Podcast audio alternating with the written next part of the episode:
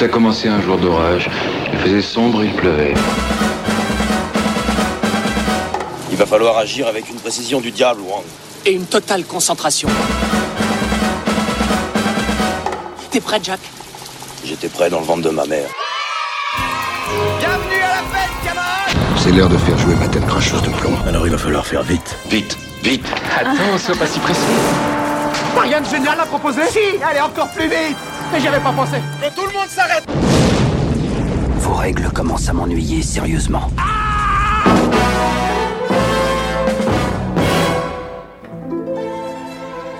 Salut à toutes et à tous et bienvenue dans ce nouveau numéro de Retour à l'écran express. Au cours de cet épisode, je vais remettre en lumière un film proposé par l'un de nos auditeurs lors de notre première consultation sur les réseaux sociaux. Régulièrement, nous reviendrons en effet sur un long métrage qui vous a marqué tout autant que nous. Cette fois-ci, place à un polar sec et nerveux, mettant en vedette l'un des champions du box-office français du XXe siècle. Ce film, c'est Trois hommes à abattre, réalisé en 1980 par Jacques Deray, avec Alain Delon. Un témoin gênant. Une mystérieuse organisation criminelle à ses trousses. Un homme qui fera tout pour prouver son innocence. Ce sont les ingrédients de l'un des meilleurs polars hexagonaux aux accents hitchcockiens du début des années 80. Pas de mariage, pas d'enfant, pas de propriété, pas d'opinion politique. Alors, dites-moi pourquoi vous le recherchez?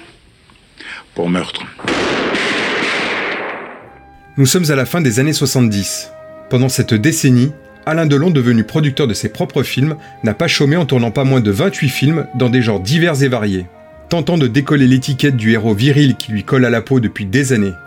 Traitement de choc, Monsieur Klein, L'homme pressé, Attention les enfants regardent ou le Toubib illustrent parfaitement cette envie de prendre des risques, de proposer autre chose à son habituel public.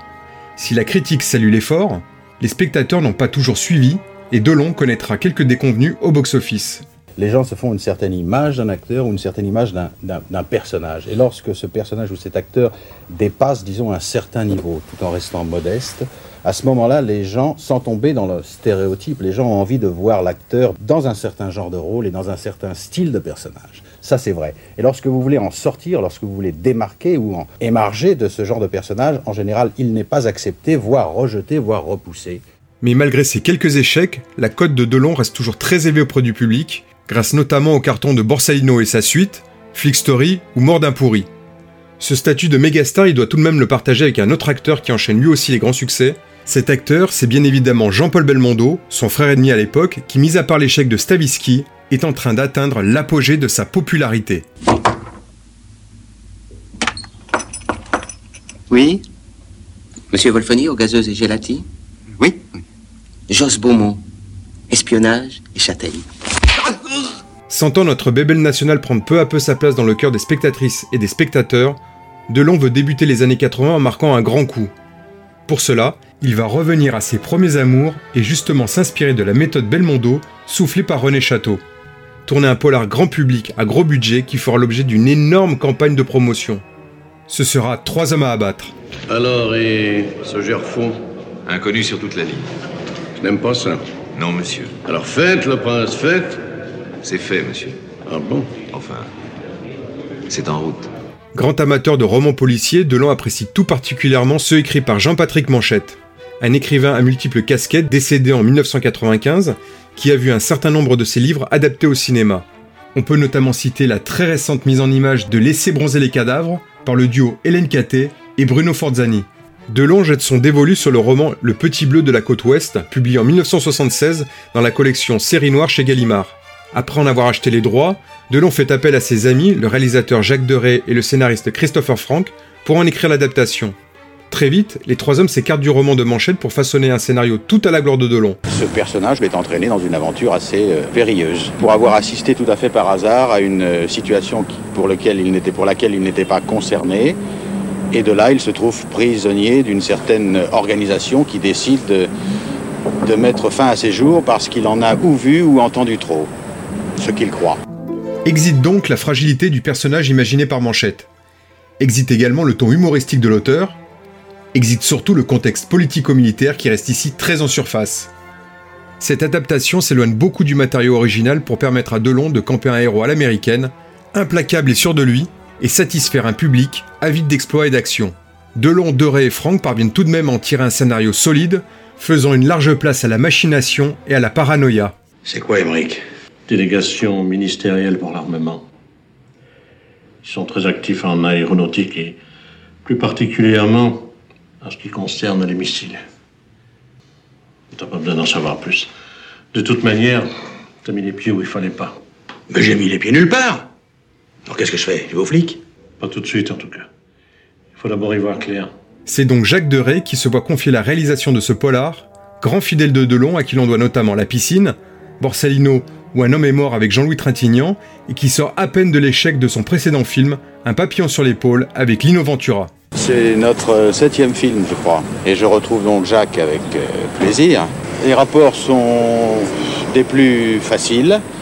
Vous savez, avec le temps, euh, plus les qualités se développent et plus les défauts s'amenuisent. C'est son cas, je ne sais pas si c'est le mien. Donc il y a de plus en plus de connaissances euh, réciproques et donc de plus en plus de facilité de coopérer et de travailler ensemble. Alors c'est un peu un film, Jacques vous le confirmera, que nous faisons vraiment à deux.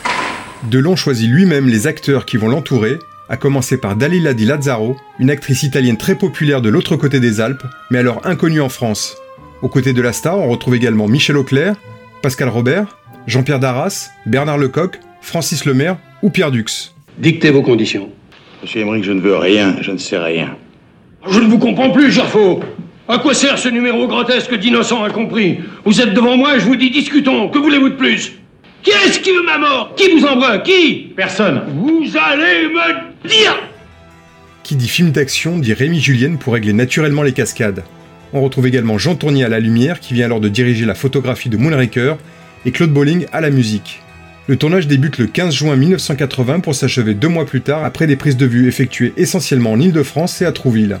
La complicité de l'acteur et du réalisateur fait que le tournage se déroule de la meilleure des manières, Deray se mettant totalement au service de sa star et accessoirement producteur. On recherche Michel Gerfaux.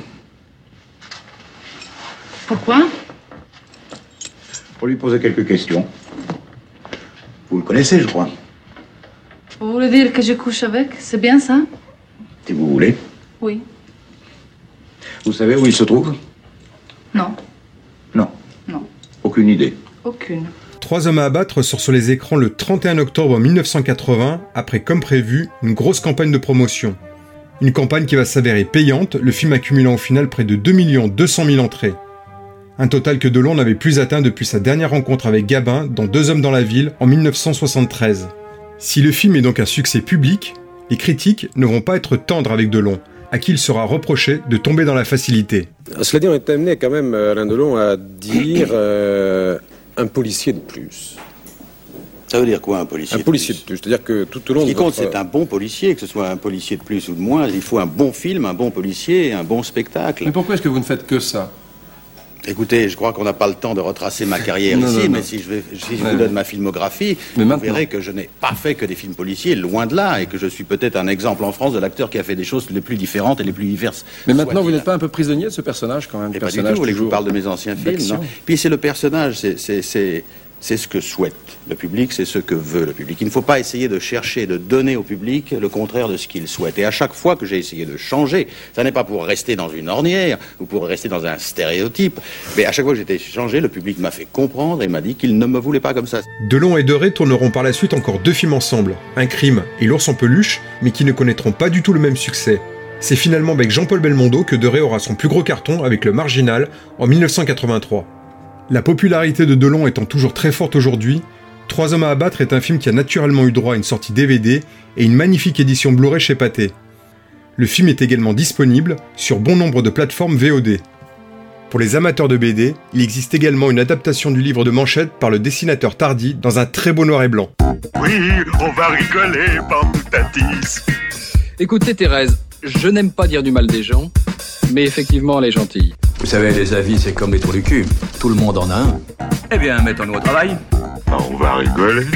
Les films dits populaires de Delon étaient très fréquemment diffusés à la télévision dans les années 80 et c'est donc tout naturellement devant mon petit écran que j'ai découvert ce Trois hommes à abattre lors de l'un de ses passages sur FR3. Alors FR3 c'est l'ancien nom de France 3 pour les plus jeunes. Alors j'étais pas vraiment fan à l'époque de l'acteur, je lui préférais, je lui préfère encore et toujours euh, Jean-Paul Belmondo, Mais j'avais été particulièrement emballé par ce film-ci, notamment pour sa noirceur, son atmosphère très Hitchcocko-chandlerienne. Son rythme, le film dépasse à peine les 1h30 avec cette spirale infernale qui ne laisse aucun répit. Écoute, tu ne m'as pas parlé, tu ne sais pas où je suis et tu ne m'as pas vu, d'accord?